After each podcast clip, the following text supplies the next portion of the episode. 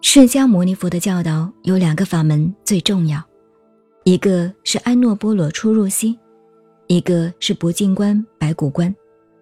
现在南传的小乘佛教，通通是修这两个法门。南传的小乘佛教是不承认大乘的，更反对什么密宗啊、禅宗啊、华严啊、天台、净土，都反对，认为那都是后期的佛学。我当年在台湾讲学理的时候，先拿小乘来讲。现在在座的吴同学还记得当年讲课的时候，整个师范大学礼堂内外站满了人。那时刚刚开创，我做的事向来都是平地起风雷，同庙港现在一样，一块荒地把它搞起来。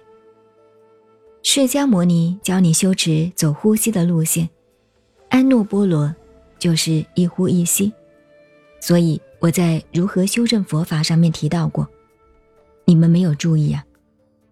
释迦牟尼佛吩咐四个弟子，永远活在这个世界上。当然，我们没有见到，是据说。我也相信这四个人真的活着。一个是迦摄尊者，禅宗的第一位祖师；第二个是佛的儿子，罗侯罗。第三个是君图波叹，第四个是宾头卢尊者。此人原是印度一位宰相的儿子，因为他现了神通，犯了佛的规矩，佛就骂他，叫你不要显神通，罚你流行注释，不准死。所以长寿是留在这个世界上受罪的。这四位，在佛法中是特别明显的。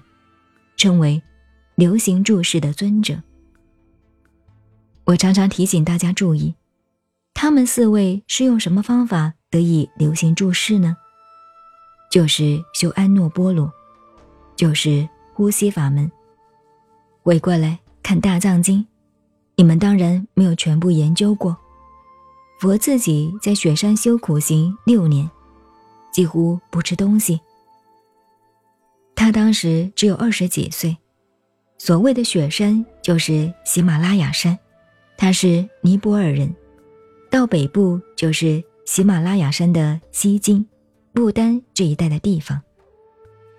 他就在那个山脚最冷的地方修苦行，六年来，每天等于只吃一颗青枣，像我们北方青的红枣一样。二三十岁就变成七八十岁的老头子一样，枯瘦如柴，比我现在当然还瘦，只有皮包骨了。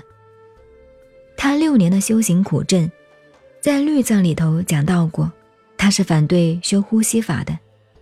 他说那时候修气功，因为不吃饭，只靠吃气，修这个法门的时候头疼的很，痛苦极了，头要裂开了。所以他叫弟子们不要修这个法门。为什么后来又叫弟子修安诺波罗呢？这是个问题吧。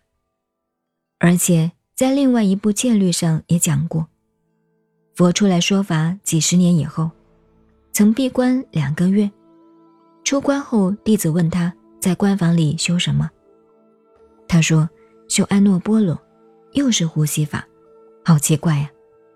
他一边叫大家不要修呼吸法，修得很痛苦，一边自己还在修这个，有时休息也修这个。所以我看《大藏经》和你们不同吧，我注意的是修持这一方面。我们同佛出家一样，追求的是了生死，这是生命的问题，不是光吹牛谈学理的。